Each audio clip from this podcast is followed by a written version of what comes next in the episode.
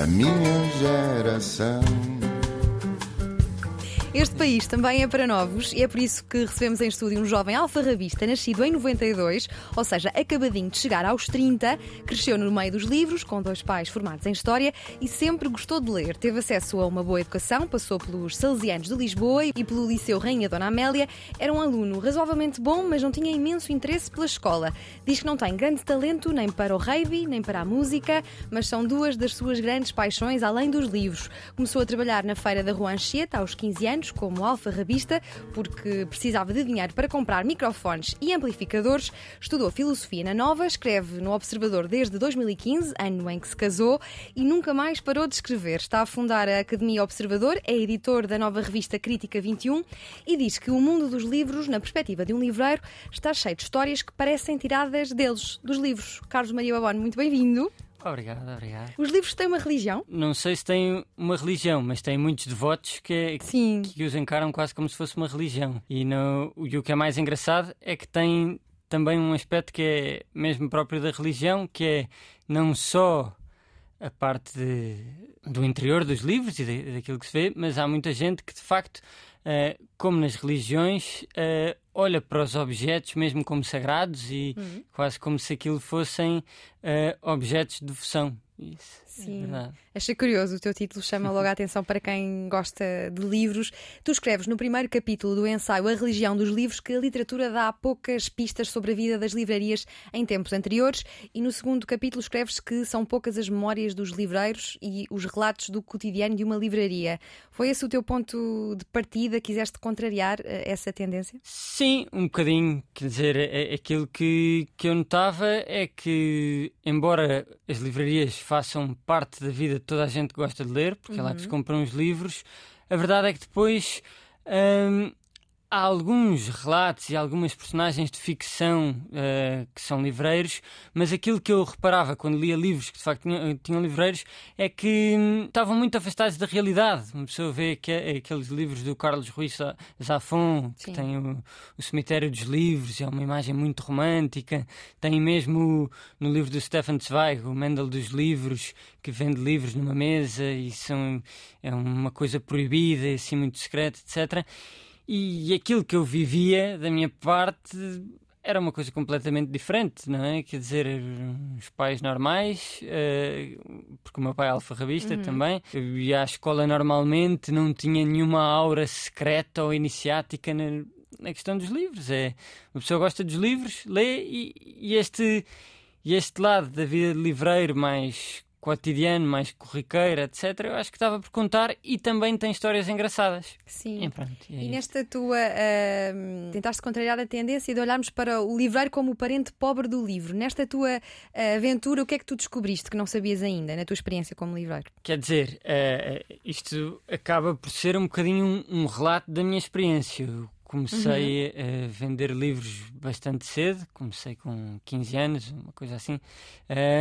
E e por isso isto não é exatamente um, um livro de descoberta, não, não é olhar para um, para um campo novo, é aquilo que é a minha vida.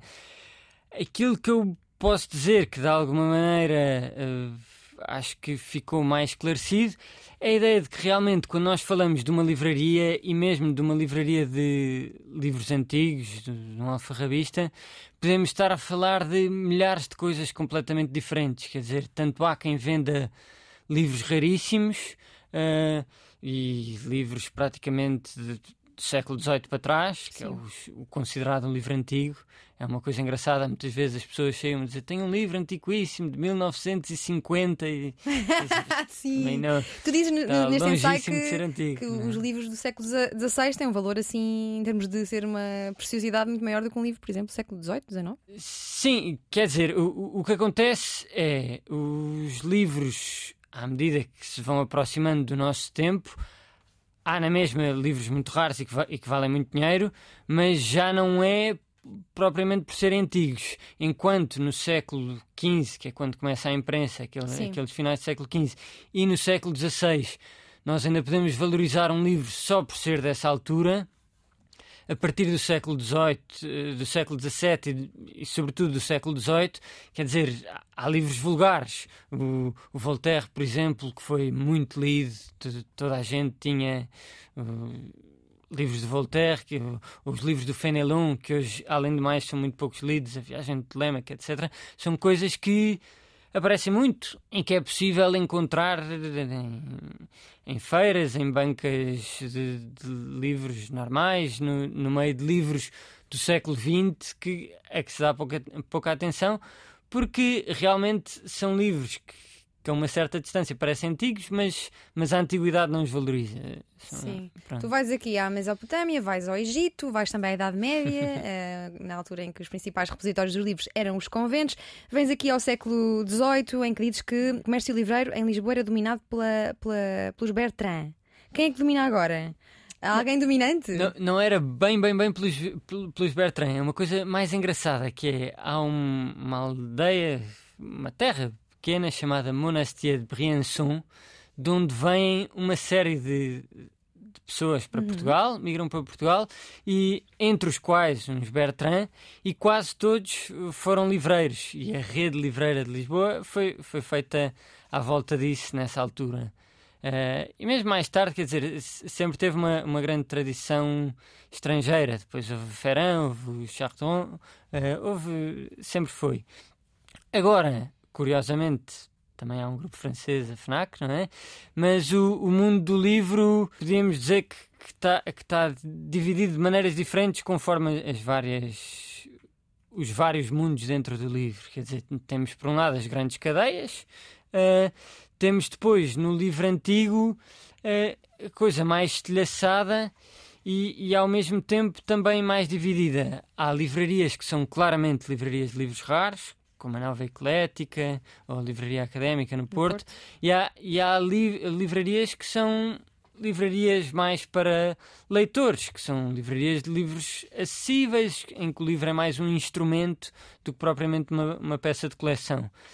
E é um, um, mundo engraçado porque é um mundo onde nunca houve pro, propriamente um grande, um grande monopólio, um grande, assim, um, um grande vulto. Houve, eh, eh, no, no fim do século passado, houve dois irmãos que tinham a Livraria Antiquária de, eh, de Colhariz e, a Livraria Portugal que chegaram de facto a dominar muito o mundo dos livros, que eram os irmãos Ferreira.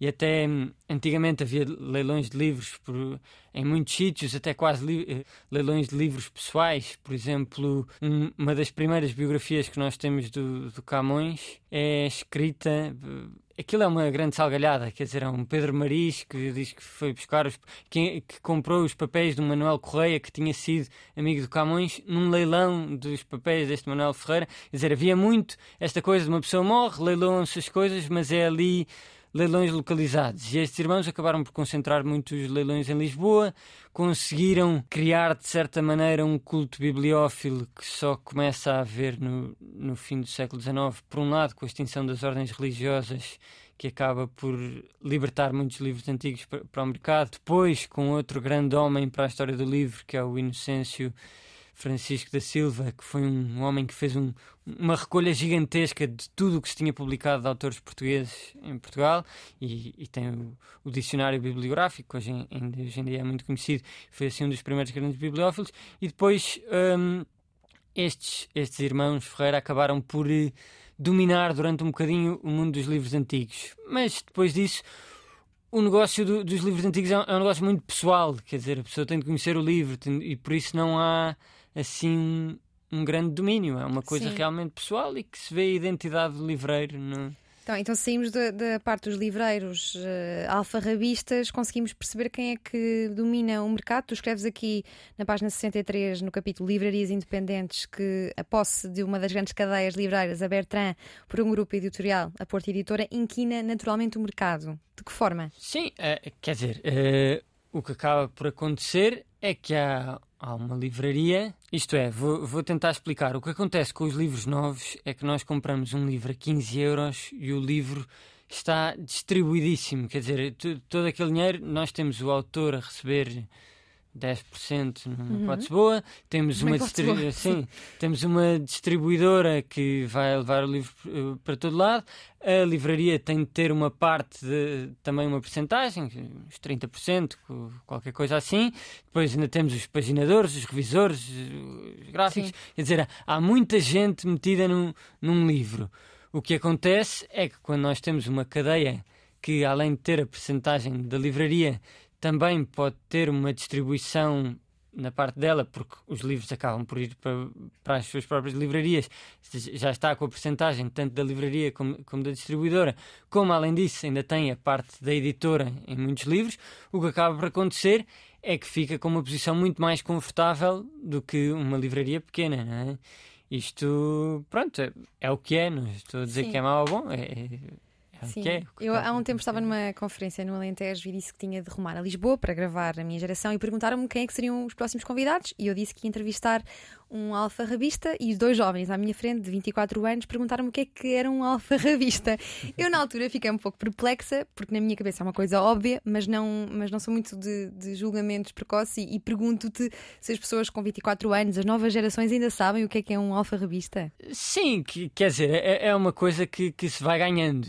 lembro-me de ser pequeno e dizer a profissão do meu pai e, e, e os miúdos não sabiam o que era, claro, mas isso Mas para mim é uma palavra que sabes, que, que faz parte do meu imaginário desde sempre. E depois, sim. como faz parte do meu, penso, penso que também claro, faz parte de toda sim. a gente. E na não, verdade mas, não é assim. Mas, mas é verdade que.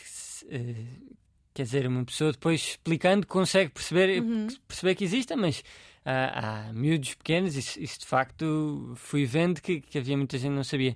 Mas depois o que, o que acaba por acontecer, sobretudo ali na, na altura da, da entrada para a faculdade, em que muita gente vai começa a entusiasmar-se mais com os livros e procura livros baratos e etc. Sim. Acaba por ter. O, o Alfarrabista não, não é um sítio de, de, velhos, quer dizer, também é muito um sítio de pessoas novas. Sim. E, porque há muita gente à procura disto, dos livros baratos, de gente que começa a ter interesse por, por literatura e vê que quer dizer, começa a perceber os, aqueles autores canónicos, os Dostoevsky, os Oscar, Oscar Wilde, todas essas coisas, e que se calhar não encontra imediatamente num, numa livraria de livros novos e, e, anda com sofreguidão à procura daquilo, é normal que passe os alfarrabistas, e sabe tu, é um sítio que tem muita gente nova. É, Sim, eu depois deste, de, de, de, me deparar com, com este desconhecimento destes dois jovens, que são pessoas bem informadas e que têm curso superior, Sim. por exemplo, e não sabiam,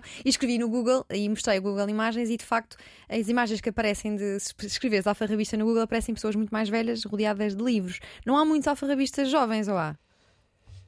Mais ou menos. Uh, depende um bocadinho da maneira como nós encaramos um alfarrabista. É verdade que no, no segmento dos livros raros não há muita gente muito nova. Embora também, quer dizer, uh, acaba por haver mais do que, mais do que parece. Sim. Sobretudo agora porque há vários livreiros que herdaram a, a, a livraria dos pais. Quer dizer, estou-me a lembrar de na livraria Olicipo que passou para o Bruno Vicente, que é uma pessoa jovem, mesmo a livraria Campos Trindade passou do Sr. Tarcísio Trindade para o Bernardo Trindade, filho, que também quer dizer, agora deve andar pelos 50, não, não juro, mas, mas já há muitos anos que, que trabalha como alfarrabista, mesmo aí acaba por haver, por haver alguns que, não, que são relativamente jovens, mas, mas, mas eu percebo que, que é, uma, é um mercado em que há uma tendência para entrar mais tarde, não só porque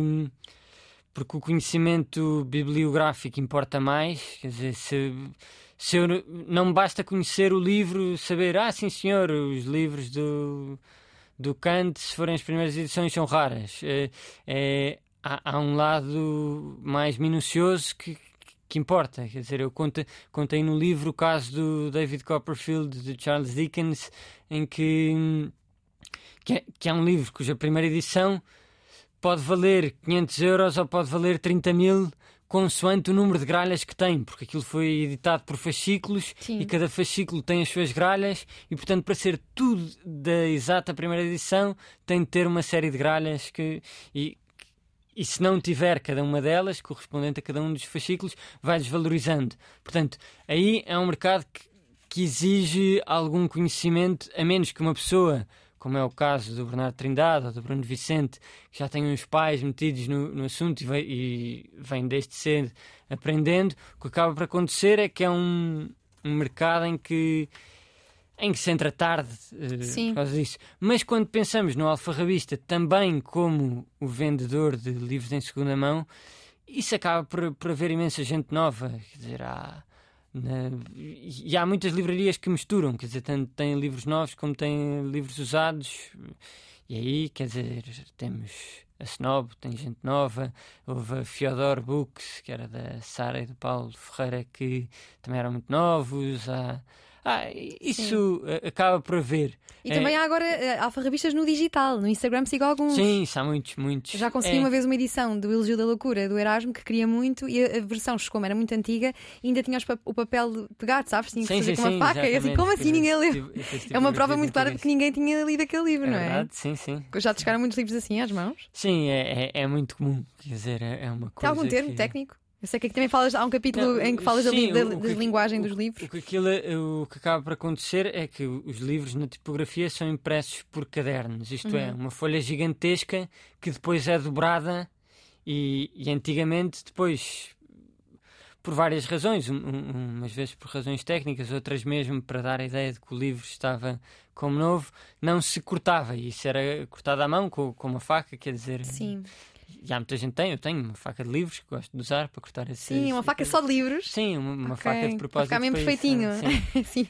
eu não tenho e não ficou assim não, muito é perfeitinho. horrível, sim, senão pois, é um, é um serido, Então, sim. Carlos, para quem vai ouvir, está a ouvir esta conversa e ainda não sabe muito bem o que é que é uma alfa revista, eu pergunto-te o que é que é um alfa revista? É um excêntrico guardião de preciosidades que o mundo esqueceu, um erudito de barbas brancas, um resistente de tudo expressões que tu usas no ensaio. Uh, não, quer dizer, pode ser tudo isso. Uh mas também pode, pode não ser. Quer dizer, uma das coisas que eu queria passar no, no livro é, é isto.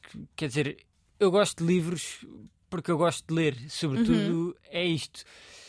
O que significa que a profissão de alfarrabista me dá acesso a muitos livros, é verdade. Uh, posso ler muita coisa, mas é, é um meio, quer dizer, não é uma coisa que salva o mundo, não, não é nada disto. É, mas é não, mas que... não salva nem a cultura? Há um papel salvador da cultura que também mencionas uh, com esta sim, frase, exatamente. Sim, sim, tem, tem o seu quê, ou, ou pode ter o seu quê.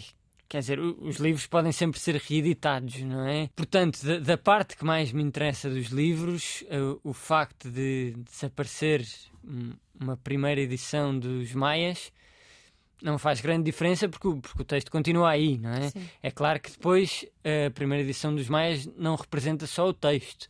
Há uma, uma história da tipografia, uma história da edição, tudo isso que também está ali. E é verdade que isso o alfarrabista também representa.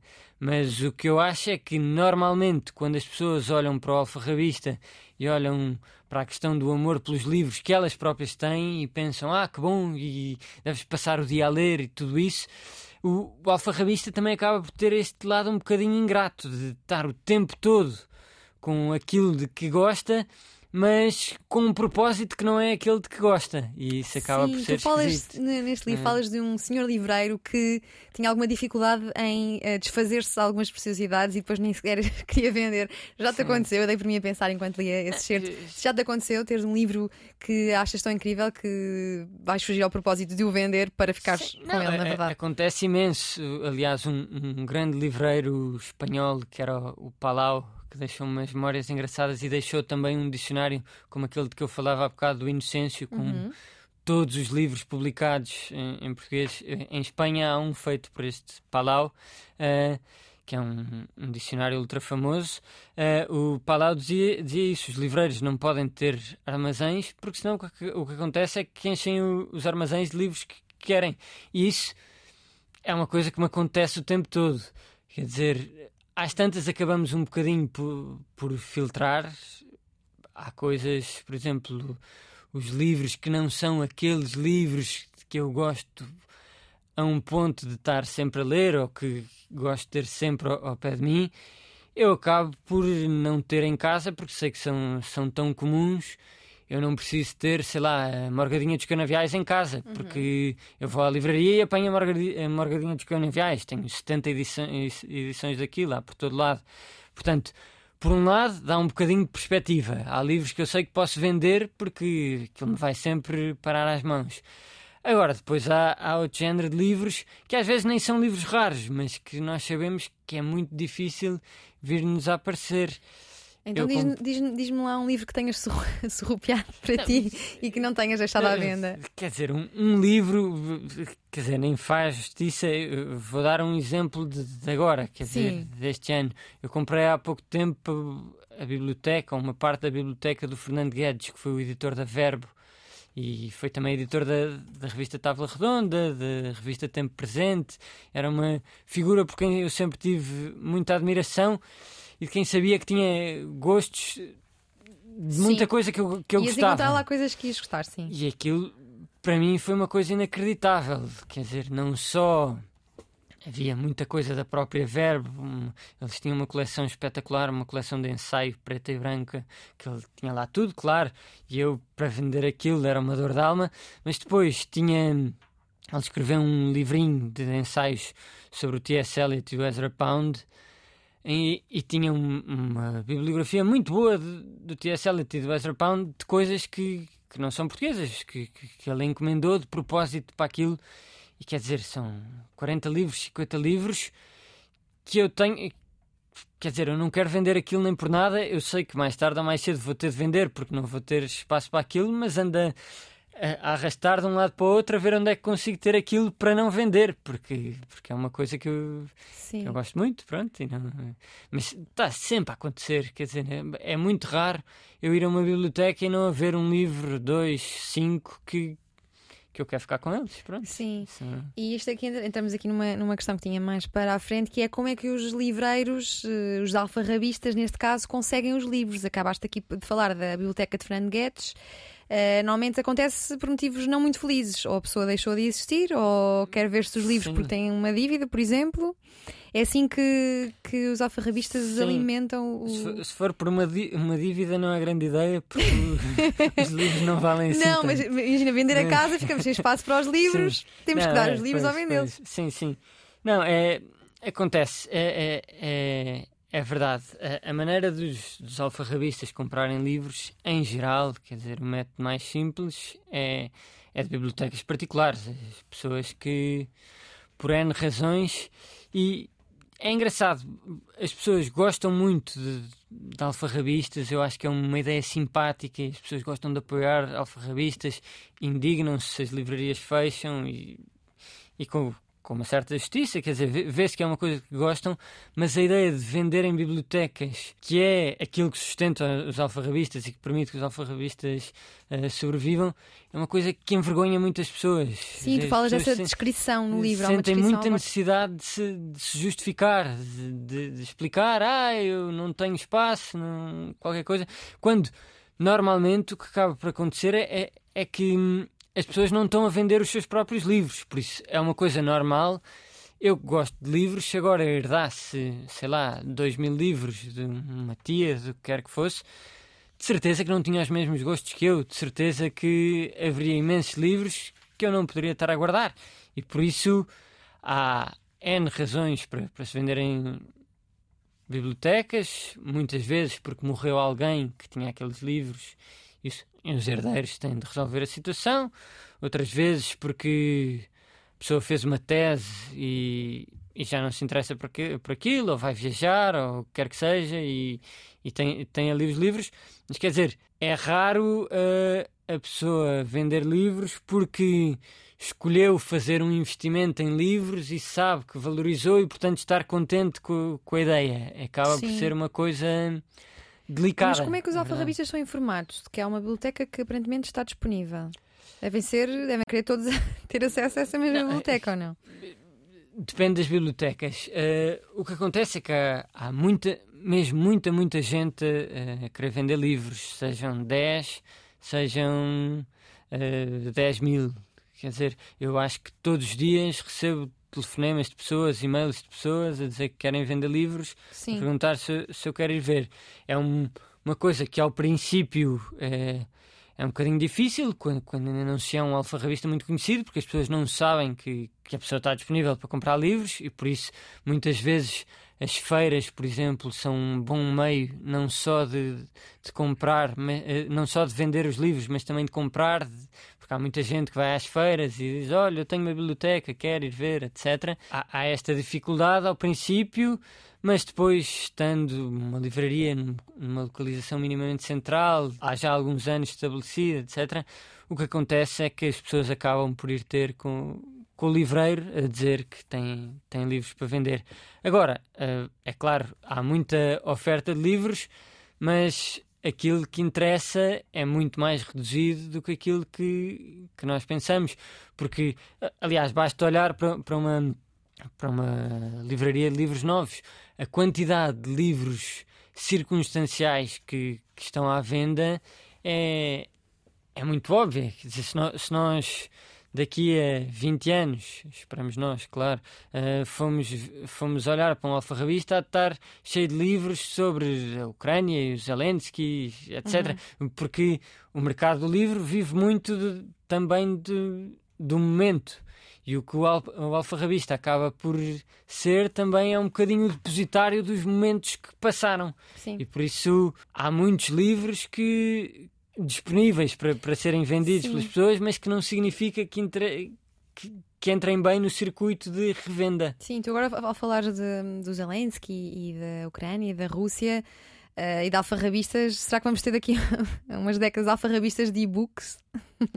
Pois, Porque há muita gente, é está a crescer esse mercado sim. agora, não é? Esses e-books também vão ser raros sim, a dada é, altura? É, é, é, uma coisa, é uma coisa curiosa. Eu, eu lembro-me de há uns tempos ver um estudo sobre um estudo que dizia que, que, que os e-books iam representar em 10 anos, eu agora não tenho o número certo hum. na cabeça, mas acho que é isto, em 10 anos iam representar mais do que os livros físicos. E o que o estudo seguinte fazia era, 10 anos depois, tentar perceber porque é que ainda não tinham passado, quer dizer, porque é que ainda estava naqueles 5% da altura, uma coisa deste género é um mercado que cresce moderadamente. Quer dizer, o, o, o livro tem, tem muitas funções e a, e a, ideia de que o livro é um, um objeto de leitura é uma ideia incompleta e, e os alfarrabistas também vivem disso. Quer dizer, há, há muitos livros são livros bonitos, que são peças de arte, e isso não cabe no e-book.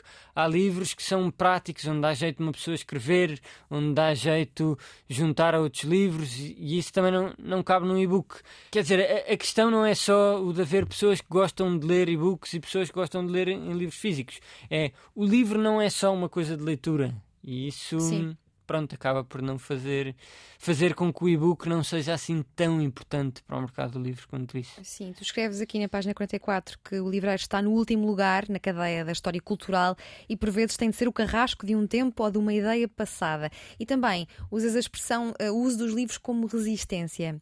Esta é uma palavra que, que eu acho interessante, que me interessa e que há quem diga que, de, que às vezes que usamos a palavra resiliência estamos, estamos na verdade a querer falar de resistência.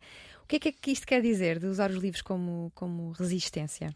Sim, é, bem, há, há aí duas, duas ideias diferentes. Quer dizer, por um lado, é muito difícil um alfarrabista ser um progressista no sentido puro do termo. Porquê? Porque aquilo que acaba por ver. Ele vem é do que, passado. E, e, e, mais do que isso, acaba por ver a quantidade de coisas que, que, que acabam por, por desaparecer. Quer dizer Ser esquecidas às vezes. Ser, ser, muito esquecidas e enquanto há algumas coisas que resistem, que nós vamos vendo um, sei lá, uma primeira edição de, da mensagem a valorizar-se, valorizar-se uhum. valorizar-se, vemos outros livros que tiveram grande interesse numa certa época a desaparecerem completamente do mapa e, a, e aí a terem uh, uma vida nos alfarrabistas muito complicada. N não falo só de best-sellers antigos, que é uma coisa confrangedora. Nós, sei lá, não há alfarrabista nenhum que, que não tenha. O retrato Dorian Gray. Sim, mas, mas mais do que isso, o retrato de Dorian, Dorian Gray há muita gente à procura. Mas também houve escritores de best-sellers, como há hoje em dia o Dan Brown, por exemplo, e, e que, que mesmo o Dan Brown já, já, já enche uh, as estantes dos alfarrabistas porque já não têm a mesma procura, já é uma coisa um bocadinho ligeiramente datada. Mas, da mesma maneira, houve, sei lá, o Rocha Martins ou o Campo Júnior, que são hoje escritores completamente esquecidos, mas que na altura tiveram um grande êxito, imensa gente comprou, há imensos livros do Campo Júnior ou do Rocha Martins por todo lado, e o que o livreiro acaba por, hum, por se ver confrontado é, é com, com estes livros que existem muito mais do que existem as pessoas que, que se interessam por eles. Quer dizer, o, o problema do livreiro nunca é vender um livro, é vender o livro a quantidade de vezes que ele aparece, não é?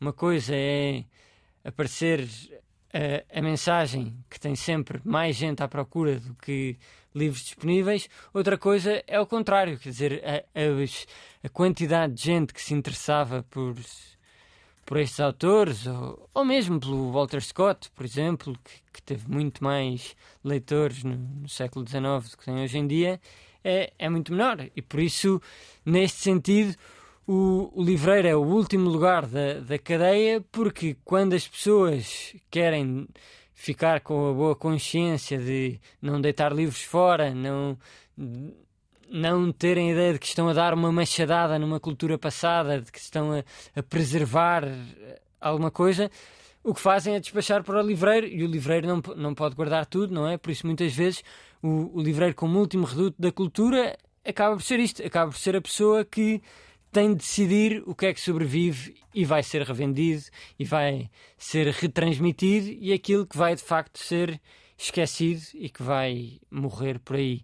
Depois o, a questão da resistência acaba por ser um, o certo cunho pessoal do livreiro. Quer dizer, se eu acho que é um autor que está muito esquecido, mas que vale a pena valorizar, Uh, põe mais em destaque, junto as coisas dele. Há um caso muito curioso, por exemplo, com, com um daqueles irmãos que eu falei há bocado, os irmãos o, o Ferreira, o, o, caso do Manuel Ferreira, que durante muito tempo, muito tempo, quando fazia catálogos de livros, tudo que tinha um remoto, remoto interesse para, para a bibliografia do Camilo Castelo Branco, ou estava minimamente relacionado com as polémicas do Camilo, escrevia Camiliana, eh, junto, junto ao livro.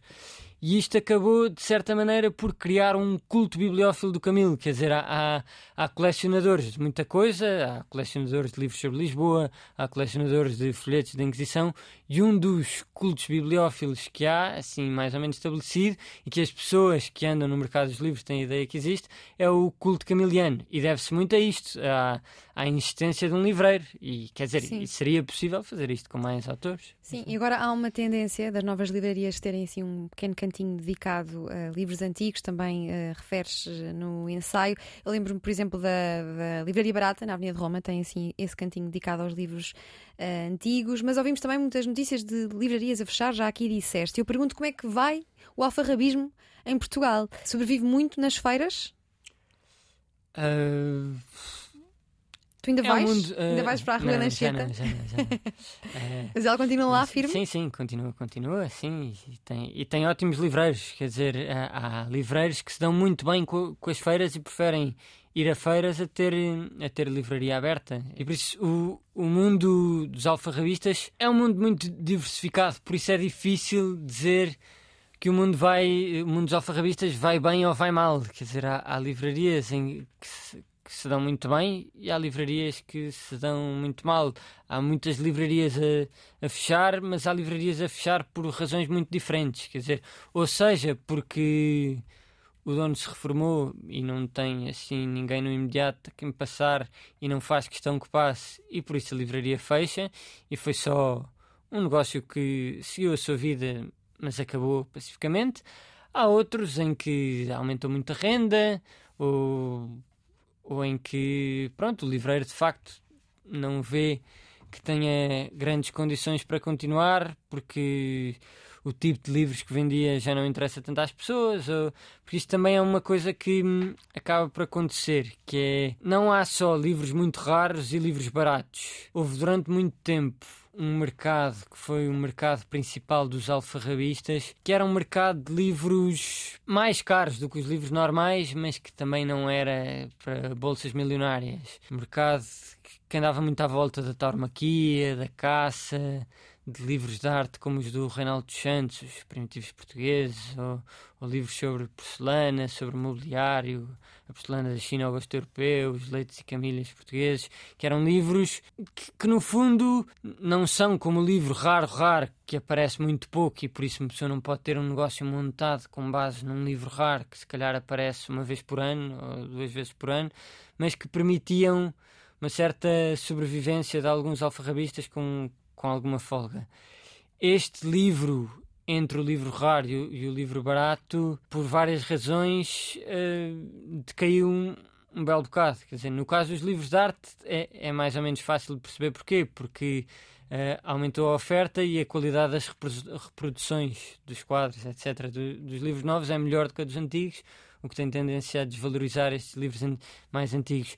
E por isso há alguns livreiros para quem esta transição foi mais difícil ou é, ou é, mais difícil. Por isso é, é, é, muito difícil dizer qual é o estado de, dos alfarrabistas em Portugal. Uh, Daqui a 20 anos teremos alfarrabistas. Teremos, teremos, com toda a certeza, sim. Isso não, não tenho a menor dúvida. Não quer dizer que seja nos sítios em, tradicionais dos alfarrabistas. Quer dizer, nós pensamos ali em Lisboa, na calçada do Combro, na, na Rua da Misericórdia, e, e vemos que que ne, nos relatos sobre a vida do Padre José Agostinho Macedo, amigo ou rival do Bocage, conforme as épocas, já se falava dos livreiros da calçada do Combro. Uhum. Uh, não sei, não sei mesmo, pode, pode ser que haja, e há, há livrarias muito saudáveis na, na, calçada do Combro, por isso que nada faz prever que, que desapareçam.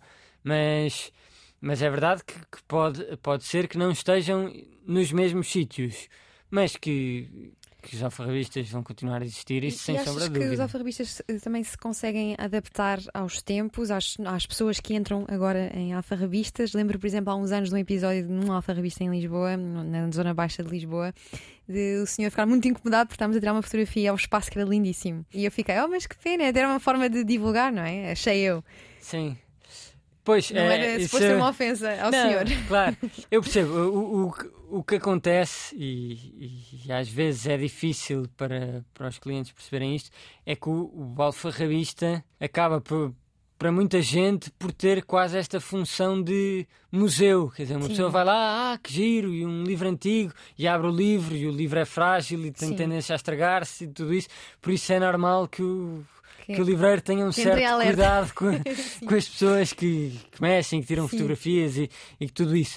Os seus livreiros se adaptam, adaptam isso, claro, e, e, até que o próprio mercado mostra isto, quer dizer, uma das, um, um dos segmentos mais saudáveis no, no mundo alfarrabista é ali na poesia surrealista, etc., que atinge valores altos, uhum. e isso é uma coisa que há 50 anos não estaria nos, nos mesmos valores, não é? Os livreiros, há, há, muitos livreiros que gostam de ler e que estão atentos ao que as pessoas procuram e por isso, de alguma maneira, se adaptam ao que as pessoas procuram nos livros. Também acontece, isso é uma coisa engraçada de ver, o, contra, o contrário, quer dizer, as pessoas adaptarem-se aos livreiros. Eu lembro-me que às tantas trabalhava um amigo meu comigo lá, lá na livraria que se afligia muito com, com a ideia de, de haver muita gente ali dos 60 para cima eram os, os alfarrabistas, e eu pensava, mas quando essas pessoas morrerem ou estiverem em casa, uh, deixa de haver clientes de alfarrabistas. Mas não, o que acaba por acontecer é que as pessoas a chegar aos 60 ou, ou a chegar a estas idades começam a aparecer, quer dizer, uh, aquele tipo de livros, a ideia de procurar coisas que, que eram da minha geração, é, é uma coisa que, que, que, acaba por vir, é, é, quase omnipresente, vem, vem em todas as gerações. Isso vê-se muito, por exemplo, na cotação da, da banda desenhada. É, é uma coisa muito engraçada. Há algumas revistas de banda desenhada que, sobretudo quando é em conjunto, são, são raras. Mas o, o preço vai variando, vê-se nitidamente, conforme vão passando as gerações que os liam em pequenos. Quer dizer, as pessoas que liam o Diabrete não são as mesmas que liam o Tintim. E por isso as pessoas que chegam ao Tintim, que liam o Tintim, quando chegam à idade em que começam a ter algum poder de compra, vêm procurar. Ah, quando eu era pequeno lia muito o Tintim e aquilo começa a valorizar. Portanto, é uma coisa que é, que é mútua. Tanto os livreiros se adaptam ao gosto das pessoas, como as pessoas começam a procurar aquilo que um alfarrabista tem, tem para oferecer. Olha, Carlos, e quem é que são as pessoas que procuram alfarrabistas? Já aqui disseste que há jovens a procurar alfarrabistas, já aqui disseste que há muita procura pela mensagem. Eu não sei se está ligado ao facto de que estudamos a mensagem no 12 ano e então há pessoas à procura, há jovens à procura desse livro. Há algum padrão de, de, do tipo de pessoa que entra, além de ser uma pessoa que gosta de livros? Uh, sim, é, mas é que nem isso é bem um padrão, porque há pessoas que gostam de livros por razões completamente diferentes. Hum. Quer dizer, há há pessoas que. há académicos que vão procurar trabalhos para os seus estudos e aí. Uh, um dos motos é que quanto mais específica, mais uh, pequenina seja a coisa melhor, quer dizer, é há um, um, um, mundo de gente que se interessa imenso por folhetos pequeninos, por uhum. separatas de revistas, é, é muito engraçado, quer dizer, que procura aquilo com, com verdadeira devoção. Há gente que vai à procura de livros para ler, Há gente que vai à procura de livros encadernados a metro para pôr nas estantes. Uhum. Uh, há gente para vai procura... decorativos? Sim, sim. Eh, uhum. Há, há, gente que vai à procura de livros de bibliofilia para, para investimento, etc. E isso portanto, é, é muito difícil uh, arranjar um padrão, um padrão. de uhum. clientes alfarrabistas. Até porque, lá está, os alfarrabistas são muito variados e, os, e diferentes livrarias têm diferentes clientes. O que pode haver um certo padrão, e mesmo isso não é muito líquido, é naquilo que torna um livro raro e por isso procurado do ponto de vista alfarrabista. A mensagem é um caso clássico que é, uh, tem, tem um, uma das características clássicas que é, além de ser de um de um autor muito conhecido. As primeiras edições de poesia, em geral, são muito mais pequenas do que as primeiras edições de romance, por isso é natural que, mesmo sendo mais novo ou mais recente, as primeiras edições do Pessoa sejam mais procuradas que as primeiras edições do Essa de Queiroz. Mesmo o Camilo Castelo Branco, que, como vendia muito, tem umas primeiras edições muito raras, é verdade, daqueles folhetos pequeninos que ele fazia, como Maria, não me mates que sou tua mãe, ou coisas assim, esses mais bizarros, mas tem livros que são relativamente vulgares, que se encontram 20 euros, 30 euros. Portanto, há um certo padrão no, no livro raro, quer dizer, não basta ser uma primeira edição, mas convém que tenha alguma coisa que o torne mais procurado do que a quantidade de gente que o procura. E os Lusíadas? Tu já gostas de escrever sobre os Lusíadas? Já escreveste um artigo no, bem, bem longo na revista 21, a Crítica 21 e também no, no, Observador. Há edições verdadeiramente raras dos Lusíadas e até há quem as esconda para que o Estado não se apodere delas. É verdade isto?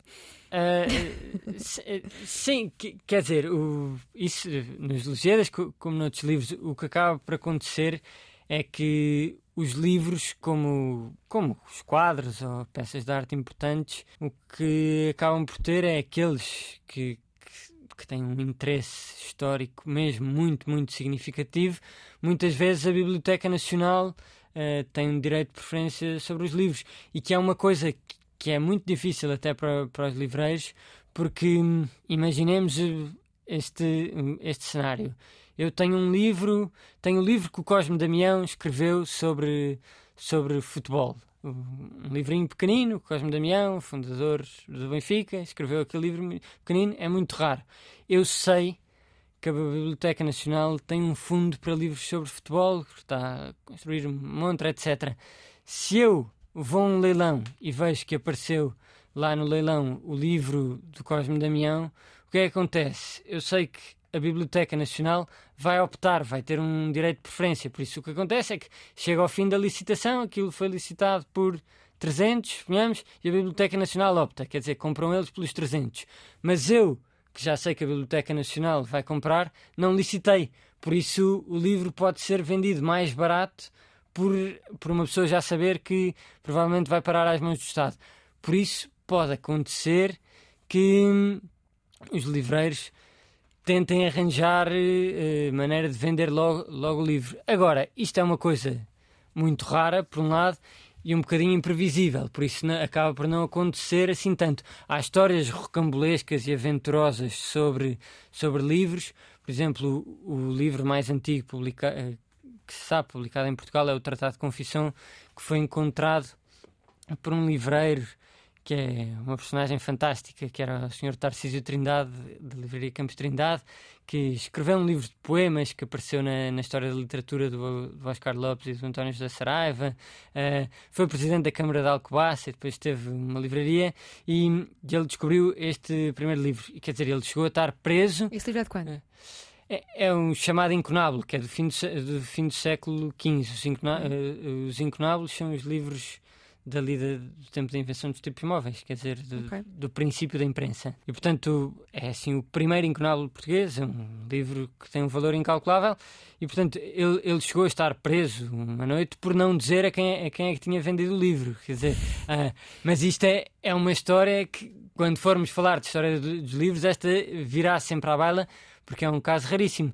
Agora, uh, há edições muito raras e que se tornam mais raras porque como são também um bocado da história de, de Portugal, o Estado naturalmente também, também quer ter. No caso dos Lusíadas, há várias edições muito raras, não, não só a primeira, que tem um debate, além do mais, sobre qual é que é a primeira, porque a portada tem um, tem um símbolo de um pelicano, mas há uns, mas há uns, uns exemplares que têm o pelicano virado para a direita, outros para a esquerda. Então discute-se qual é que terá sido mesmo o primeiro, se foi o do pelicano Sim. virado para a direita ou para a, ou para a esquerda. Eu, há, e pronto, há uma há série de. pouco tempo, há um mês ou dois, estive com uma edição dos Lusíadas do século XVI em Guimarães e fiquei assim verdadeiramente maravilhada. Acho que nunca tinha tido assim um livro tão antigo nas mãos. Porquê é que gostas tanto de, de escrever sobre os Lusíadas? Se, se só pudesse ser em casa a mensagem aos Lusíadas, qual é que terias em casa, perto de ti? Ah, não, isso tinha. Uh Pronto, isso é, é uma questão de gosto. Isso, isso tinha os Lusíadas sem, sem dúvida nenhuma. Porque é que eu, porque é eu gosto tanto? Não, não sei bem porque é que. Hum, Para um Como jovem é que, que, ainda não sim. leu e que devia e que está assim um pouco a Como procrastinar. É que, como é motiva-o a ler esta, esta eu, eu, obra? Eu, gosto, eu, não gosto só, só dos Lusíadas, eu, gosto da poesia do Camões, do Camões em geral, uhum. sim. E depois, além do mais, acho que o Camões tem, tem uma peculiaridade que é grande parte da, da, história intelectual do país é também feita à volta, à volta do Camões de uma maneira fantástica. Quer dizer, muitos dos nossos grandes historiadores, das grandes cabeças portuguesas, dedicaram muito tempo uh, ao Camões e ao, e ao estudo dos Lusíadas, da lírica. A lírica tem um problema complicado porque porque nunca foi publicada em vida. Há muitos poucos, muito poucos poemas que foram publicados em vida, e por isso, além do mais, eu gosto de toda a tradição intelectual à volta dos Lusíadas, da Carolina Michaelis, do Visconde de Germanha, etc. O que, o que os Lusíadas têm é, é uma genialidade em, em muitos lados e, e, e, muito completa. Quer dizer, eh, aquilo eu gosto tanto de pensar na, na maneira como o Camões revolve a, a ideia que nós temos do, do Deus, uh, que, que aquilo não, não, é exatamente um Deus. Quando nós vemos as, as, figuras dos deuses mitológicos pintadas no Renascimento, aquilo que vemos é geralmente um homem nu, uh, no seu estado natural, etc. Aquilo que vemos com, com, o Camões já é um, um tipo muito diferente, em que as barbas são, as barbas do Adamastor, por exemplo, são feitas a partir das conchas, etc. Muda, quer dizer, aquilo tem um, um alcance que, que em, em, em, tanta coisa, de, de, uma finura psicológica que, que eu acho extraordinária. Tanto, sei lá, personagens extraordinários. O, o, o velho do Restelo, aquele discurso extraordinário. Oh, glória de mandar, oh, vanguista desta verdade. E há sempre ainda muita coisa para dizer sobre os Lusíadas. É, é, tanta coisa. Aquilo. Achas que é um livro para qualquer pessoa? Acessível a qualquer pessoa? Qualquer pessoa consegue compreender? Acho que, que sim. Que Embora, embora seja um livro que é, que é para, para ir com devoção, quer dizer, nós. Não é ligeirinho. Há, há, livros, há livros que têm, que têm isto, mas, mas que também é uma coisa bonita, que é nós sabermos que eles foram consagrados por uma tradição intelectual, leva-nos a olhar para eles sabendo que aquilo é, é um grande livro e isso leva-nos com uma disposição diferente. E eu acho que os Lusíadas, para quem está pouco habituado sei lá, poesia do século XVI ou literatura mais antiga, é claro que há algumas dificuldades, mas depois, passando isso, é tem Google, muita coisa e, e, muita coisa até de uma modernidade extraordinária. Quer dizer, aquilo, a maneira como ele trata o problema do mal no, no, no Adamastor, quer dizer, a maneira como como olha para, para o episódio do Magriço, por exemplo, aquilo são, são tem, tem uma grande modernidade, quer dizer, quem, quem gosta de poesia. Uh, ele até tem uma coisa muito engraçada. Nós vemos hoje em dia a, a, a grande poesia, e, e, uma das coisas que, que, é engraçado ver, por exemplo, no T.S. Eliot, ou, quer que seja, é que aquilo é uma poesia carregada de referências e uma pessoa gosta de saber de uhum. ver isso, de ver que está a ler com os séculos, etc. E isso já no Camões está, há muito, quer dizer, há ecos muito grandes do Petrarca, há ecos de, de, da mitologia de João então, Barro. É, Carlos, é, é, ler a tradição, é uma coisa muito Para engraçada. um resistente dos Lusíadas que está agora a pensar dar uma oportunidade, que canto é que poderia ler para, para o convencerem a fazer essa investida? Uh, bem, já falei aqui, aqui várias vezes dele, mas, mas eu acho engraçado, gosto muito do, do canto quinto que tem, que, tem a parte do episódio do Veloso, que é cómica, ele a fugir, a dizer que quando lhe dizem é Veloso, esse morro é mais fácil de descer do que de subir, ele diz, ah, é porque cuidava que estava, que estava escasso em mim. É, tem essa parte cómica, depois passa para um lado trágico, que é o lado do Adamastor, e que conta uma história muito bonita, que também foi depois contada num épico português que está mais ou menos esquecido, que é o, o Naufrágio de Sepúlveda, que foi um, navegador, uma, uma história horrível, que naufragou junto à costa da África, ia com a família toda e morreu lá, e isso impressionou muito os portugueses no, no século XVI, e também o segundo grande épico português é, é um naufrágio de Sepúlveda, que vem contado no episódio do Adamastor, e depois, pronto, passada essa tempestade, tem a seguir a parte do, do Magriço, da, parte das histórias. Eu diria que o canto quinto, que geograficamente também é muito engraçado, porque é o quinto, que é o que está no meio, e aquilo acaba por ser o ponto do meio da viagem, o ponto do cabo, aquilo, portanto, também tem assim uma certa ressonância simbólica. Eu diria que o canto quinto que já agora se pode começar pelo fim do quarto, que é o episódio do Velho do Restelo, mas, mas passando para o canto quinto. Se quiserem sim. continuar a ouvir Carlos Maria Babona falar sobre os Lusíadas ou, ou, ler sobre o assunto, é só pesquisarem no Observador ou lerem a revista Crítica 21, que já está à venda nas livrarias. Ainda aqui, dentro das pessoas que entram na, nos alfarrabistas, há mesmo pessoas que compram livros como quem dá uma uh, palmada encorajadora nas costas. Escreves também que uh, há quem entre, apesar de simpatizar com, uh, com a figura do livreiro, e, e, ter pena ou alguma tristeza por livrarias fecharem, dizes que há quem entre olhando para, para vocês, para os livreiros, com uh, um ar de quem está a ver um doente pela última vez. É, é, acaba por acontecer um bocadinho e é uma situação um bocado bizarra que é as pessoas entram numa livraria livros antigos e geralmente isto é quem não entra, quer dizer, quem, quem entra poucas vezes. Mas a, a primeira pergunta é: então isto aguenta-se? Ou este também vai fechar? Quer dizer, assumem que estão a entrar num negócio comatoso, que muitas vezes não é o caso, não é? E por isso dá há, há assim uma sensação que, pronto, não, não é. Não é um drama, mas. Tens alguma resposta pronta para essas situações? Não, não, não eu pronto, alinho lá na, na, na, peça das pessoas. Também não, não, não é um drama, é só um bocadinho desconfortável e um bocado bizarro ver as pessoas assim com um ar muito pressuroso ou com um ar. Coragem. Continuo. Pronto, tá Olha, bem, e tendências de procura em Alfa Revistas? Tu aqui também denotas uma situação interessante que é, uh, aparentemente, há uma falta de comunicação entre as livrarias de livros novos e Alfa Revistas, porque de vez em quando assistimos a uma reedição de um, de um escritor que aparentemente está esquecido, mas que está à venda em vários Alfa Revistas. Um bocadinho. É verdade, embora, quer dizer, claro que isto joga também com o facto de haver uma certa falta de comunicação também entre clientes. Isto vê-se até nos clientes dentro do próprio mercado do livro antigo, quer dizer, há, há, muita gente que vai só a leilões de livros e não vai a livrarias alfarrabistas. Mas então, no caso de livrarias de livros novos e livrarias alfarrabistas, há muita gente que, que só vai a uma ou só, ou só vai a outra.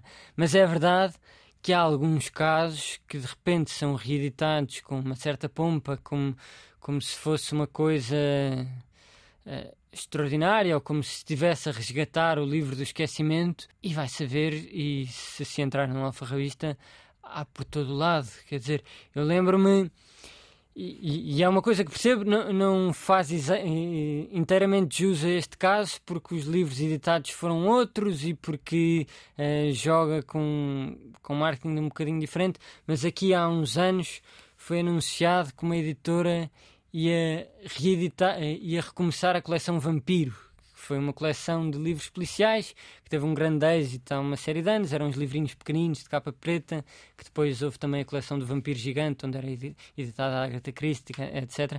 Mas pronto, então houve uma editora que decidiu, num daqueles casos de aproveitamento de nostalgia, que ia reeditar, a, a, a recomeçar a coleção Vampiro. Eu lembro-me de há, há uns anos ir a um armazém, uma pessoa que tinha um milhão de livros da coleção Vampiro no, no armazém. Dizer, um milhão. Aquilo posto à venda rebentava, quer dizer, saciava toda a gente que procurasse a coleção Vampiro, não é? E isso acaba às vezes por acontecer. Há alguns autores que, embora não estejam disponíveis no mercado de livros novos, são muito comuns no mercado de livros antigos. É um caso engraçado, quer dizer, para dar um exemplo, Ferreira de Castro. Normalmente é são, exemplar, sim, pois, sim, sim. É, porque é mesmo um caso muito, muito flagrante. Sim. O José Cardoso Pires, que durante, durante algum tempo, agora está a ser reeditado com sim. cuidado pela, pela relógio d'água, etc. Mas durante algum tempo houve ali um, um certo impasse. Mas o José Cardoso Pires há imenso nos alfarrabistas, quer dizer. É, Sim, e também, e, e, também na página 90 dizes que há autores, autores incompreensivelmente esquecidos cuja procura faz subir os preços nos alfarrabistas. Que autores? Uh, sim, para, para dar um, alguns exemplos de, de autores que não há hipótese de ser, porque há alguns casos em que, em que ainda há direitos de autor, eles podem não ser reeditados por, por causa de litígios em relação a isso, etc. Quer dizer, o o Luís Pacheco é muito procurado, mas, mas é complicado editar, por exemplo. Okay. Mas, mas há outros autores que, em que não é assim. Por exemplo, uh, há um livro que é o Piolho Viajante, que é um livro muito engraçado sobre a história de um piolho, a passar das coisas para as outras, que foi editado a última vez não, não sei se foi a última vez, mas uma edição conhecida é dos Estúdios Cor e que é bastante procurada. Há muita gente que, que o quer. Podia-se reeditar, por exemplo, o José Agostinho Macedo. É um caso muito óbvio, é procurado mesmo. Quer dizer, é difícil encontrar as coisas dele. É um, um autor mais ou menos canónico, apesar de meio louco da, da literatura portuguesa, mas, mas é difícil, de facto. Pronto, assim, há alguns casos destes. Eu lembro-me há, um, há uns anos andava à procura na, minha, na fase, no final da minha fase existencialista, andava à procura da náusea, de Sartre, e não entrava, encontrava em lado nenhum. E depois encontrei numa, numa feira na Costa da Caparica um livro de mil, uma edição de 1958 por 2 euros numa feira. E pergunto-te se há autores eh, que ficam esquecidos, eh, por exemplo, lembro-me que há recentemente várias livrarias, assin várias editoras assinalaram uh, os 150 anos de, de Raul Brandão e os livros voltaram, livros também, também raros. Há autores que estão esquecidos por culpa, entre aspas, coletiva, que não têm as honras que deviam ter. Há quem defenda, por exemplo, que Jorge de Sena uh, devia ter o mesmo destaque que tem hoje Fernando Pessoa nas nossas livrarias e no, no nosso imaginário cultural. Sim, uh, é, é um bocadinho complicado responder. Quer dizer, é, há, há, dois. Eu posso responder a essa pergunta de duas maneiras. Hum. Há alguns autores que, quer dizer, o próprio mercado livreiro e dos livros antigos parece dizer que, que eles mereciam outra vida, como é, como é este caso do José Agostinho Macedo, quer dizer, é procurado, os livros acabam por ser caros, as pessoas não têm acesso e querem ter acesso a, a, aos livros dele, por isso isto é um caso. Outro caso, é, quer dizer, isso acho que autores esquecidos ou autores que, que nós achamos que podiam uh, ser muito mais conhecidos, há de haver. Agora, depois isto também é, é, é uma perspectiva, lá está, que, que, varia um bocadinho consoante os sítios que nós temos. Por exemplo, para um, para um livreiro alfarrabista, o, o Jorge Sena tem uma vida pujante, quer dizer, as pessoas procuram o Jorge Sena, que compram, há edições, ele aparece, é, é, é, um exemplo desses. Há outros que, se calhar, eu, por gosto pessoal, diria que podiam ser mais conhecidos, sei lá, o Martim Castro do Rio, o Calixto. Ai, o Calixto nada. Calixto, Eloy. Era, não, porque é o, Eloy, o Eloy de Souto Maior de Sá, que era um poeta conibricense, sei lá, é, há vários, vários autores assim que, que uma pessoa pensa que podiam ser mais conhecidos, mesmo o Padre Bartolomeu de Quintal, que é um, um bom escritor barroco. É, agora, é, é isso, depende um bocadinho da, da perspectiva se, se, é uma, se é uma perspectiva de mercado que estamos a falar, é verdade que, que há alguns que não têm o destaque que merecem, embora tenham quase um destaque subterrâneo. Quer dizer, podem, pode não haver à venda nas livrarias ou não aparecer nos jornais tanto Jorge de Sena, para, para, dar o exemplo que deste, mas depois aquilo que se vê é que, que as pessoas procuram e é um autor querido e acarinhado. Há outros que, não é tanto assim. Que... E como é que seria um mundo em que as pessoas não liam de todo? Não liam livros de todo? Bom, eu, eu acho que era um mundo em que continuava a haver alfarrabistas e em que continuava a haver alguns, não todos, claro, mas continuava a haver alguns alfarrabistas pujantes, porque o livro, como objeto de coleção, não tem nada a ver com o livro para, se ler. É? Uhum. E, e, por isso, quer dizer, às vezes, lá está, quanto menos lido, se ainda tiver as páginas por abrir, uh, melhor para o colecionador. Agora, uh, fora isso, era um mundo mais triste, quer dizer, no, no fundo durante. O, o livro é, é o nosso instrumento de comunicação com os séculos anteriores mais eficaz. Uhum. Quer dizer, nós não ouvimos a voz do Aristóteles, mas nós conseguimos ler o que estava lá escrito, não é? Nós conseguimos ver, e, e é uma experiência impressionante, olhar para as décadas do João de Barros e, e ver ver quase a história ali a acontecer, não é? Quer dizer, perceber como é que foi entrar numa caravela, ir explorar ali um bocadinho, etc.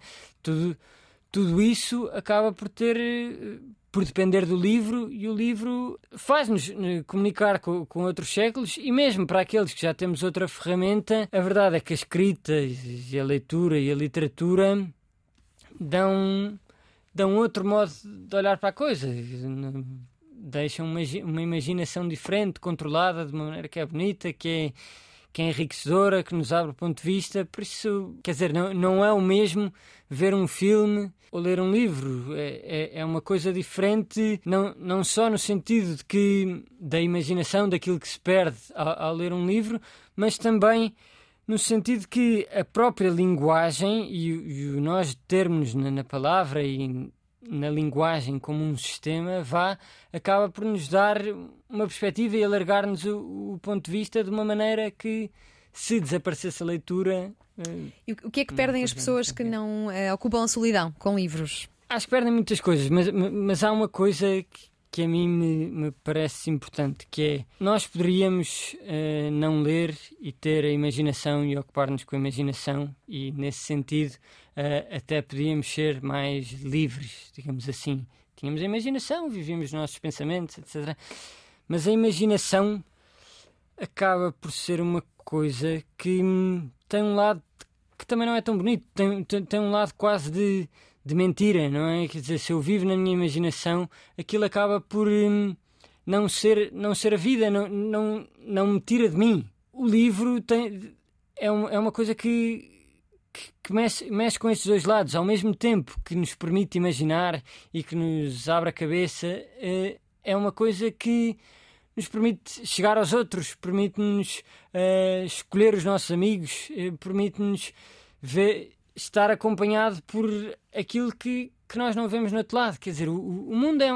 O, o, livro é um mundo infinito e por isso há muitas coisas em que nós às vezes nos sentimos solitários, em gostos, em uh, maneiras de olhar para o mundo, às vezes até em coisas que. em raivas que temos, coisas que achamos que, que não são de partilhar porque não é bom, não é bonito. Quer dizer, eu dizer que tenho aquela fúria saliniana, o que quer que seja, e o livro dá-nos um certo amparo, dá-nos apoio, partilha, etc. E por isso o livro é um. É um, uma companhia fantástica, não só naquele sentido mais vulgar da companhia, como alguém que está ao meu lado, mas como, como aquilo que desvenda os nossos anseios, que desvenda, desvenda aquilo que nós somos, e isso é, é uma coisa que eu acho que é Sim fundamental. E entrando aqui no capítulo, os portugueses não leem, ouvimos muitas vezes dizer que os portugueses não leem. O primeiro convidado desta temporada, Martim Sousa Tavares, dizia aqui neste programa que os portugueses só leem Pedro Chagas Freitas porque não sabem que existe um Tolstói. Eu às vezes uh, acho que é fácil demais dizermos que os portugueses não leem porque uh, também tu não serias um leitor voraz se não tivesses crescido numa uma livraria rodeada de livros. Sim. Não vimos todos o mesmo contexto. Pois, sim. Eu não, eu não sei o que é que é que toca a umas pessoas e não a outras. Uh, é verdade que, que a literatura boa, chamamos-lhe assim, ou o Tolstói e. Dostoiévski, gostas assim, muito, não é?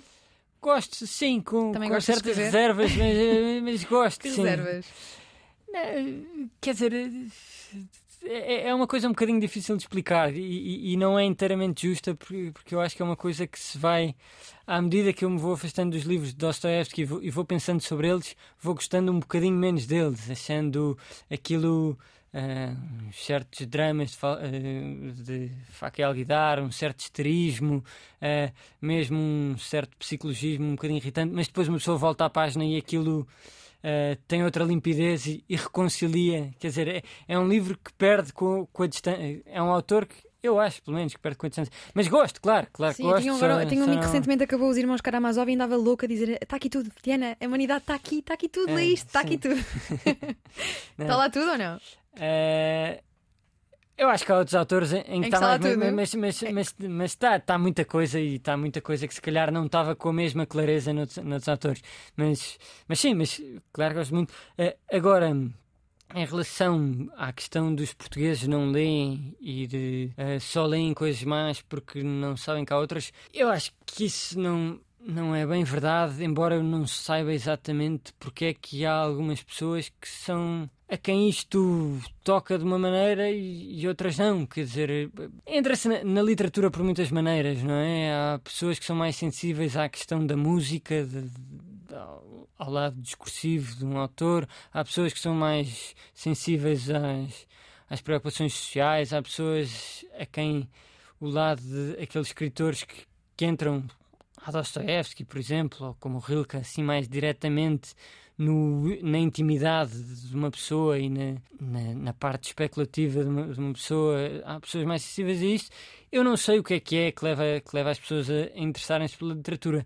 Só acho que há. Acho que há uma altura a partir do qual é difícil voltar atrás. Quer dizer, eu, eu- eu senti isso em relação a mim, como em relação a várias coisas. Por exemplo, eu lembro muito bem quando li os, os Maias, foi eu parti a perna a jogar rugby. Mas é assim primeiro, é? Não, não, não. Foi antes. antes. Foi antes. É, é, é, eu parti, as- é, parti a perna e tinha de ficar com a perna pendurada para cima e não podia fazer mais nada. Uhum. E estava a fazer 14 anos, tinha 13 a fazer 14.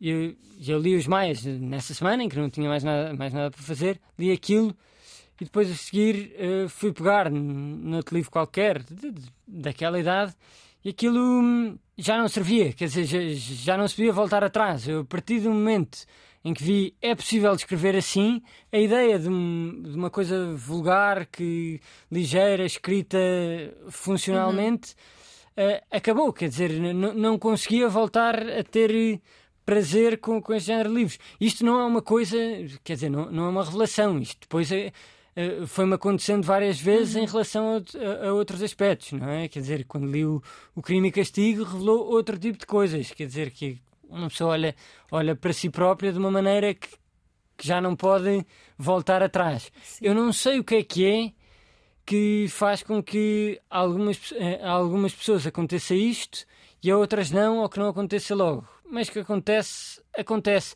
Não sei o que é que é, se é uma questão de educação, porque há pessoas que não são educadas e de repente têm esse embate com o livro, e há pessoas que são educadas e nunca têm. E, mas há ali alguma coisa que pode tocar ou não e que é. Sim. Olha, num- numa altura em que a Rússia é a grande vilã do xadrez político, a literatura russa continua em altas e muito recomendável. Nesta aventura pelos russos, por onde é que devemos começar? Dostoevsky, Tolstói, Nabokov? E faço-te a pergunta que dá título a um, a um artigo teu no Observador: porquê é que lemos os russos como não lemos nenhuma outra literatura? Sim, pois. É, é- é- Por, onde é, onde é que devemos começar? Eu, eu diria. eh, Há um lado, eh, aqui é o lado livreiro, que é. Há alguns autores que eu também não sei exatamente porquê, ou, ou desconfio de, de algumas das razões, mas que são muito bons para, para quem está a começar. Quer dizer, há, há alguns autores cuja qualidade é óbvia e, e está muito exposta. Quer dizer, o, o Dostoevsky, na, naquele grito, que, que é mesmo um grito, não tem descrição Descrição no sentido de, de discreto. Uh, não tem descrição nenhuma, não é? Aquilo é, é muito impositivo. É, é, um caso óbvio disso. Quer dizer, uma pessoa consegue se enredar logo na premissa, consegue entrar rapidamente na literatura. E há alguns autores deste género, não só nos russos. O Oscar Wilde também é um, também é um escritor óbvio neste sentido. Quer dizer, o, a qualidade deles é, é muito patente e por isso são bons escritores para começar. Isto depois depende um bocadinho daquilo que é daquilo que é a sensibilidade de cada pessoa. É muito muito bonito ler ler o Chekhov pela primeira vez, por exemplo. É, aquilo tem ali uma uma sensibilidade triste que, que a pessoa consegue perceber muito bem, que dá, dá muita empatia. É, portanto, se uma pessoa procura mais isso na literatura, tem, tem esse lado. Se procura um, uma coisa que, que também é difícil e, e, que, e que também é, é extraordinária de ver, um certo sentido de uma vida mais completa e com, como se estivesse vista no seu todo é melhor ler, ler Tolstói da Fase Guerra e Paz. Pronto, isto depende muito. Agora, a literatura russa, eu falei disso nesse artigo, porque é uma coisa que acaba por ser um bocadinho mais cultural. Quer dizer, mais nenhuma literatura é a literatura deste país. Quer dizer, aquilo não, não é muito claro o que é que foi, embora haja ali uma certa concentração uh, cronológica, não é? Temos ali de repente. Uh, a geração pós-Pushkin de Tolstói, Dostoevsky, Gogol, Chekhov, temos tudo isso. É uma literatura que, como nenhuma outra, é um bloco, não é? E há muita gente que quer ler os russos e que acha que o ler os russos é quase um ritual de passagem. Eu agora estou habilitado a falar sobre literatura, ou conheço a literatura, e isto não há mais, mais lado nenhum. Quer dizer, não se diz vou ler os franceses. Estamos a falar de quê? Sim. Não, a falar do Racine ou estamos a falar do Sartre? É um, são muitos, muito, muito. E se sermos ler os portugueses? Pensamos no, no Luzia, no, no Camões, no Fernando Pessoa, pois, no Queiroz e no Camilo? Talvez, se formos pensar, eu acho, sei lá, podíamos juntar aí o Bocage, se calhar. Uhum. Uh, pronto, sim. Mas, mas assim, sim. os principais. É verdade, não, há, não, há, não existe. Vamos ler os alemães, vamos ler não, os espanhóis, é, mas os russos. Exato, os russos. Engraçado, é assim sim. Olha, nós já esgotámos o nosso tempo e, e, e, dedicámos este tempo todo aos livros. Eu tenho aqui mais assuntos para, para falar contigo, que vou aqui tocar muito brevemente e peço também o teu poder de síntese. És editor de uma nova revista, Crítica 21, que está agora nas livrarias e que pretende mostrar que a direita, o pensamento da direita está vivo e se recomenda em Portugal? Sim, é a ideia principal, é, aquilo é uma revista da direita. A ideia fundamental é, muitas vezes, quando nós entramos na discussão política, é, nem há comunicação possível, porque o que nós estamos. A, a, o McIntyre dizia com, com graça que o mundo contemporâneo é um mundo de estilhaços de, de outros mundos.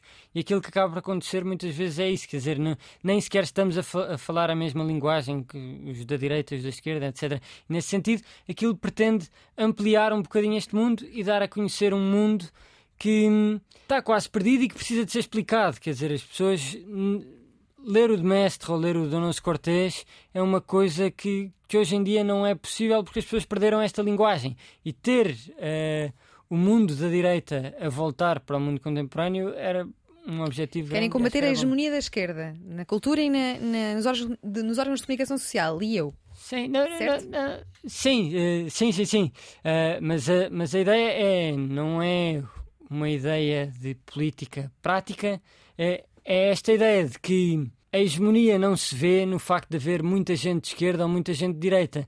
Vê-se no facto daquilo que é a tradição intelectual da direita, e podíamos citar vários nomes, mas, mas estes casos são, são assim muito óbvios, que são quase considerados uns pais fundadores, o Burke ou o Mestre. Aquilo que acontece é nós já não falamos a linguagem deles. Quer dizer, quando nós olhamos para o, para o Mestre e lemos lá questões sobre a providência nós não sabemos do que é que ele está, está a falar. Aquilo não é uma leitura que seja a mesma linguagem. Nós precisamos de entrar outra vez naquilo, senão não conseguimos ler. Não, não existe. É, é outro mundo. E por isso, esse é um mundo que precisa de ser recuperado. E é, e é um mundo que tem uma tradição muito grande, muito rica, e que é uma pena que esteja fora daquilo que é que é o, no, o nosso dia a dia Sim. e que por isso. Sim, eu tenho um bom amigo que é conservador e está sempre a alimentar-se a dizer já não há bons conservadores em Portugal. Talvez isto surja ne- nessa, ne- nessa ideia. E, olha, se eu tivesse de, de escolher um título para esta entrevista, acho que seria É difícil para um alfarrabista ser progressista. Achei muito interessante eh, da tua parte. Como é que vai a direita em Portugal? Agora que, sem um CDS no, no Parlamento. Eh, temos outras tendências conservadoras representadas. Ehm, vai bem? Eu acho que vai, Vai ser como vai- o alfarrabista vai existir daqui a 20 anos? Sim, vai, vai, vai, vai existir. Eh, acho, que, acho que tem isto, uh, e é a minha preocupação, quer dizer, a minha preocupação não é política no sentido parlamentar, Sim, da, da vida política do, do dia a dia, o que quer que seja. É, acho que, que o que a direita tem é isto: é uma enorme dificuldade em expor da maneira certa eh, aquilo que são as suas ideias e as suas causas, eh, porque o seu mundo é um mundo a que a própria direita tem, tem dificuldade em ter acesso. Quer dizer, não está protegida por, por uma tradição intelectual que, que ajude, que lhe dê a linguagem. Não, não existe a linguagem da direita. A, direita acaba por estar numa certa desvantagem. Não, não quer dizer desvantagem porque isto dá a ideia de que a esquerda está numa posição superior à direita e não, e não é isso que me parece. O que me parece é que muitas vezes a direita não está confortável com as suas próprias causas e isso acaba por ser um problema para a direita porque não tem eh, a linguagem para as defender e tem noção de que aquilo que está a defender precisava de um contexto muito mais abrangente, de eh, uma maneira de olhar para o mundo muito mais explicada e que não é aquilo que as pessoas têm. E por isso acaba por eh, defender as suas causas às vezes de uma maneira oblíqua, outras vezes acaba por não as defender exatamente, outras vezes acaba por ter problemas e dar-se mal quando, quando, quando a explica, porque nunca está verdadeiramente a explicá-las, porque não Sim. tem os meios para isso. Eu estive a ver fotografias do evento do lançamento da revista A Crítica 21 e pude reparar que a grande maioria das pessoas presentes teriam mais de 60 anos. Isto não é nenhuma espécie de idadismo nem preconceito. Queria apenas perguntar-te se a ideia de direita e de conservadorismo deixou de alguma forma de interessar às novas gerações e porquê?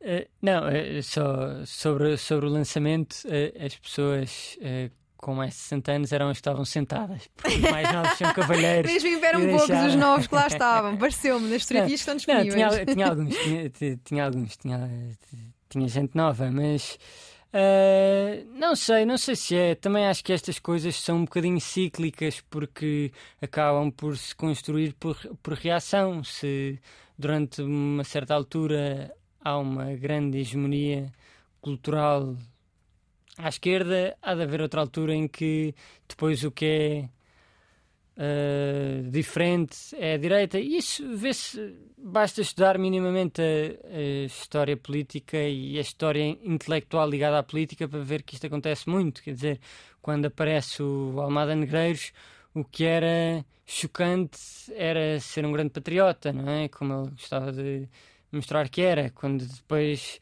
passado um bocado, passada a geração do Afonso Lopes Vieira, do António Correia de Oliveira, etc., uh, vem a esquerda e esses é que são verdadeiramente revolucionários. Depois aparece ali uma geração mais ligada ao independente que é outra vez chique ou engraçado ser de direita. Estas coisas acabam por ser um bocadinho cíclicas. Acho que nunca há uma idade e não há um, um ponto de vista próprio de uma idade. Aquilo que Aquilo que pode acontecer, se calhar, é, é ver de facto pessoas mais velhas que ainda tiveram acesso a uma réstia da tal linguagem de que eu falava que, que lhes chegou e que permite perceber de outra maneira aquilo que é o ideário conservador, tradicionalista, da direita, o que quer que seja. Embora eu, eu acho que seja um- um- uma questão muito mais antiga, quer dizer, não é as pessoas que, vive, que não são as pessoas que vivem há 70 anos que tiveram acesso ao pensamento contra-revolucionário conservador e de direita. Sim, tu já aqui te demarcaste da vida partidária, mas eu gostava de te perguntar, na tua apreensão daquilo que são os nossos políticos, a nossa classe política, perguntar-te se achas que os nossos políticos leem. E aqui também, se calhar, citava Arturo Pérez Reverte numa, numa entrevista, eh, num artigo que tu fizeste no Observador, eh, em que destacas uma frase dele que diz que a geração atual de políticos em Portugal e em Espanha, na Europa, tem muito pouca formação intelectual e histórica. Sim, uh, eu não sei, quer dizer, não, não, não, não, não quero.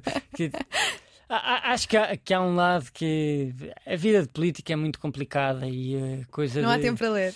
Não, não, não é não há tempo para ler, se calhar, se calhar leem imenso, mas depois, mas depois uh, têm de condensar as intervenções em frases uhum. curtas, uh, uh, aquilo que, que dizem vai ser muito escrutinado, por isso é normal que as pessoas restringam aquilo que dizem, etc. Não sei, não, acho que é claro que há cada vez pessoas que leem e pessoas que não leem. Se antigamente tinham mais formação intelectual.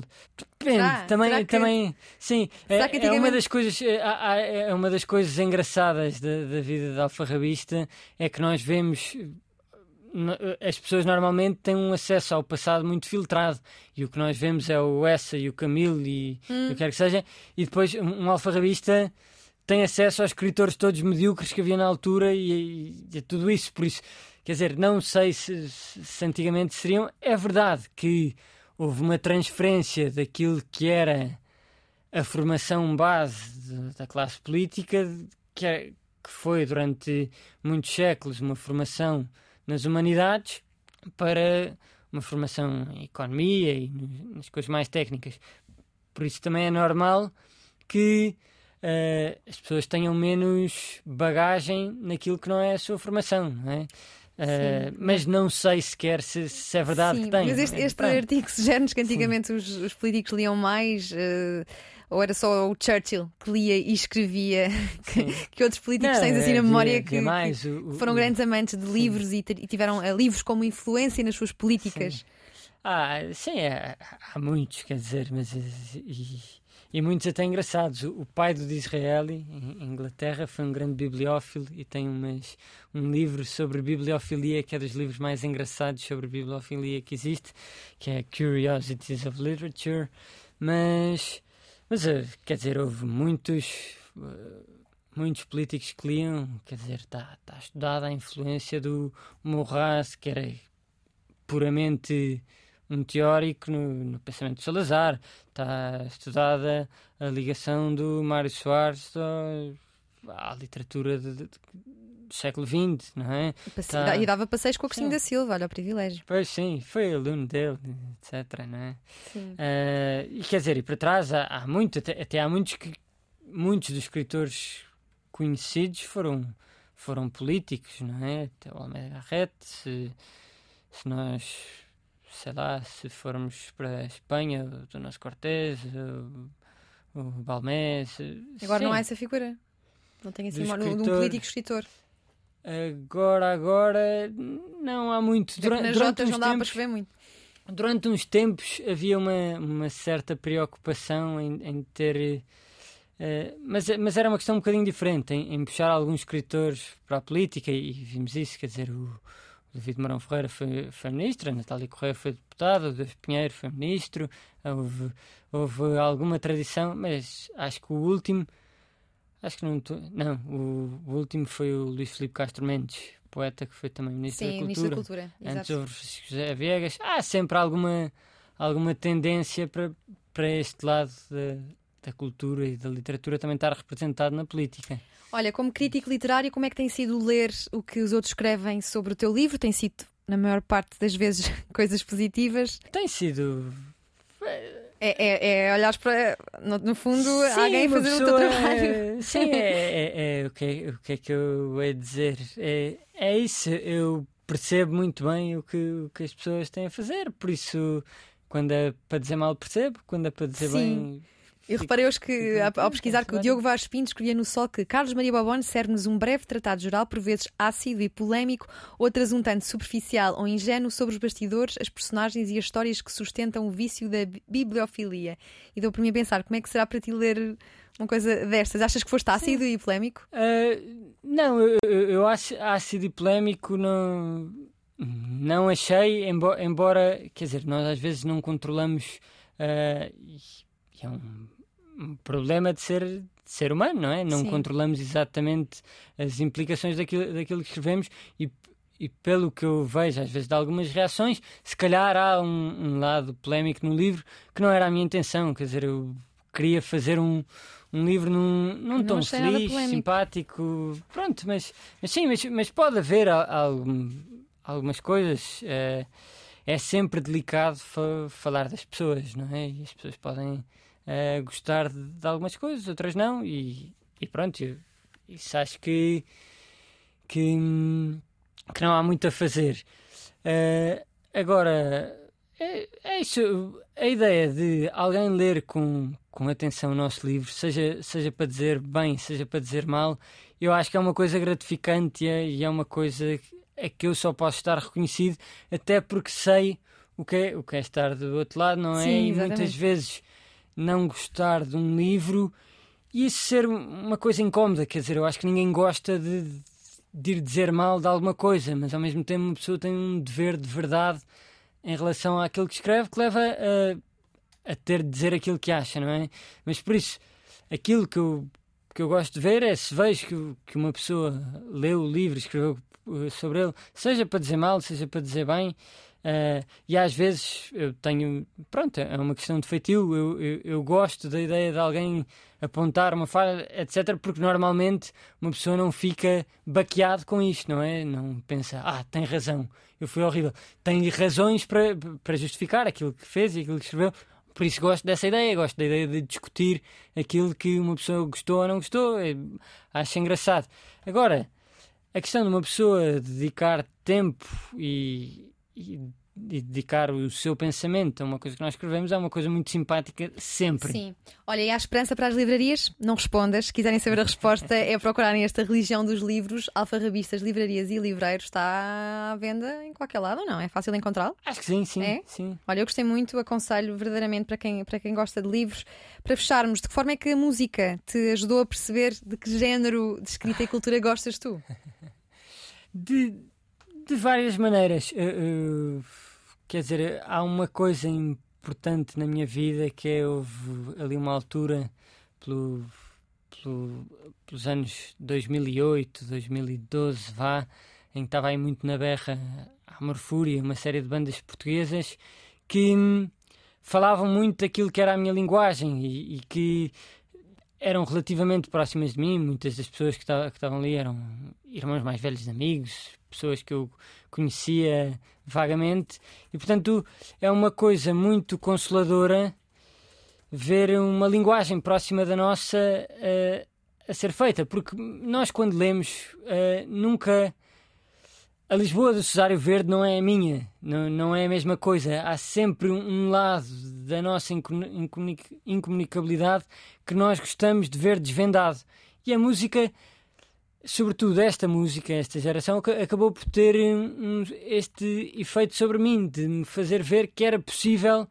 Uh, quer dizer, que os livros não eram só o Cesário Verde, ou Pessoa, ou essa de Queiroz, que, que era possível usar aquilo que estava à minha volta para fazer aquilo que eu gostava de fazer. Na adolescência aprendeu a tocar guitarra com o João Só e durante algum tempo dedicou-se à música, no meio que surgiu à volta da Amor Fúria e da Flor Caveira. Diz que nunca teve grande talento musical, mas ainda assim foi um mundo que o ajudou a perceber de que género de escrita e de cultura é que gostava. Cresceu com um pai alfarrabista, fundador da livraria Bizantina, e por isso passou numa livraria aquelas horas vagamente entretidas que os filhos passam nos trabalhos dos pais. Os grandes fólios encadernados em pele ou em pergaminho e os jornais do século XIX sempre representaram para si a banalidade do material de escritório, só é excêntrico aquilo que é raro, pelo que, para ele, o modelo do alfarrabista ou do livreiro sempre foi um modelo da normalidade.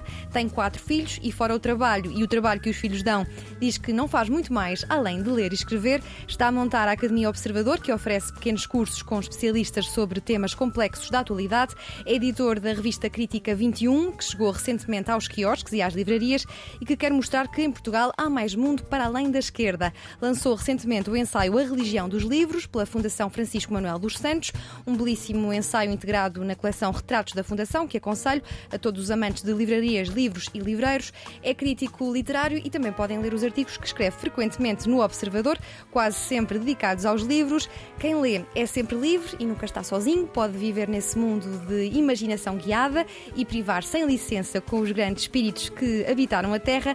Palavras de Carlos Maria Bobone, a quem agradecemos a última hora de conversa na Antena 3 e na RTP3. Carlos, obrigada. Obrigado. Tive que saltar aqui montes de coisas, porque quando é livre uma pessoa não se controla. O que vamos fazer?